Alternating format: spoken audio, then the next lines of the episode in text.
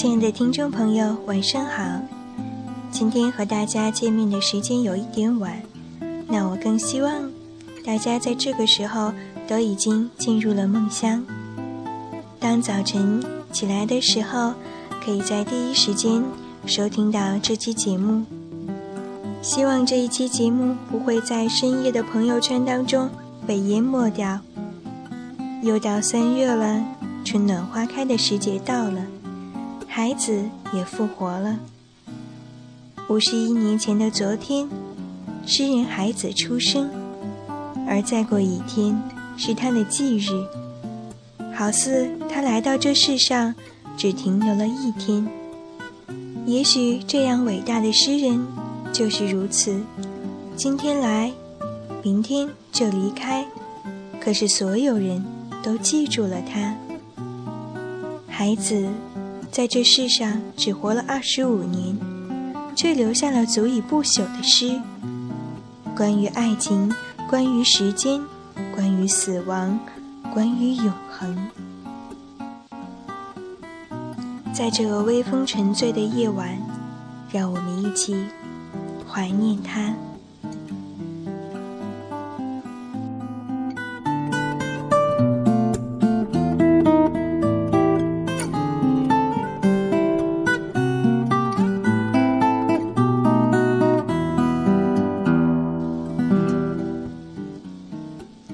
我想给大家分享的是孩子的一首诗，叫做《黑夜的信诗》。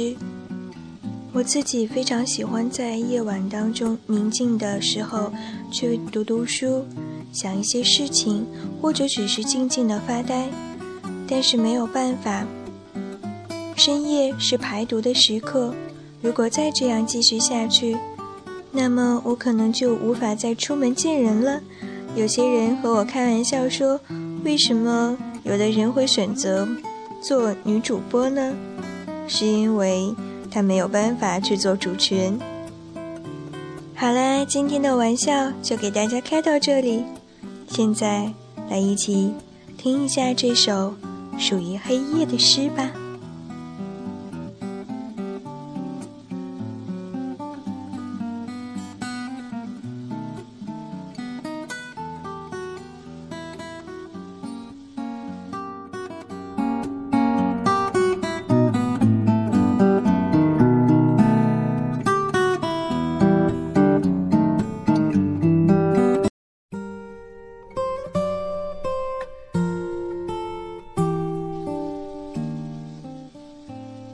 黑夜的现诗，孩子。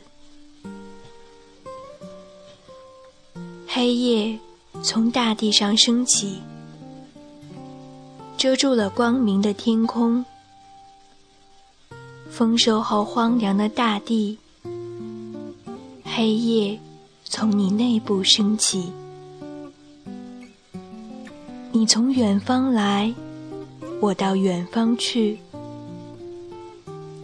遥远的路程经过这里，天空一无所有，为何给我安慰？丰收之后荒凉的大地，人们取走了一年的收成，取走了粮食，骑走了马，留在地里的人埋得很深。草叉闪闪发亮，稻草堆在火上，稻谷堆在黑暗的谷仓，谷仓中太黑暗，太寂静，太丰收，也太荒凉。我在丰收中看到了阎王的眼睛，黑雨滴一样的鸟群。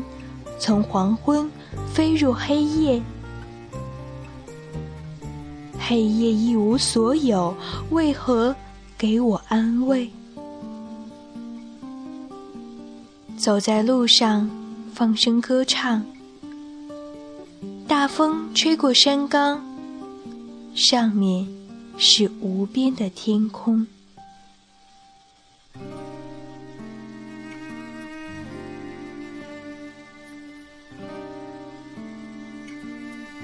正如孩子所说，他的生命中有三种幸福：诗歌、太阳和王位。那么，什么是诗？在这里，孩子或许已给这个问题画上了答案。天空一无所有，为何给我安慰？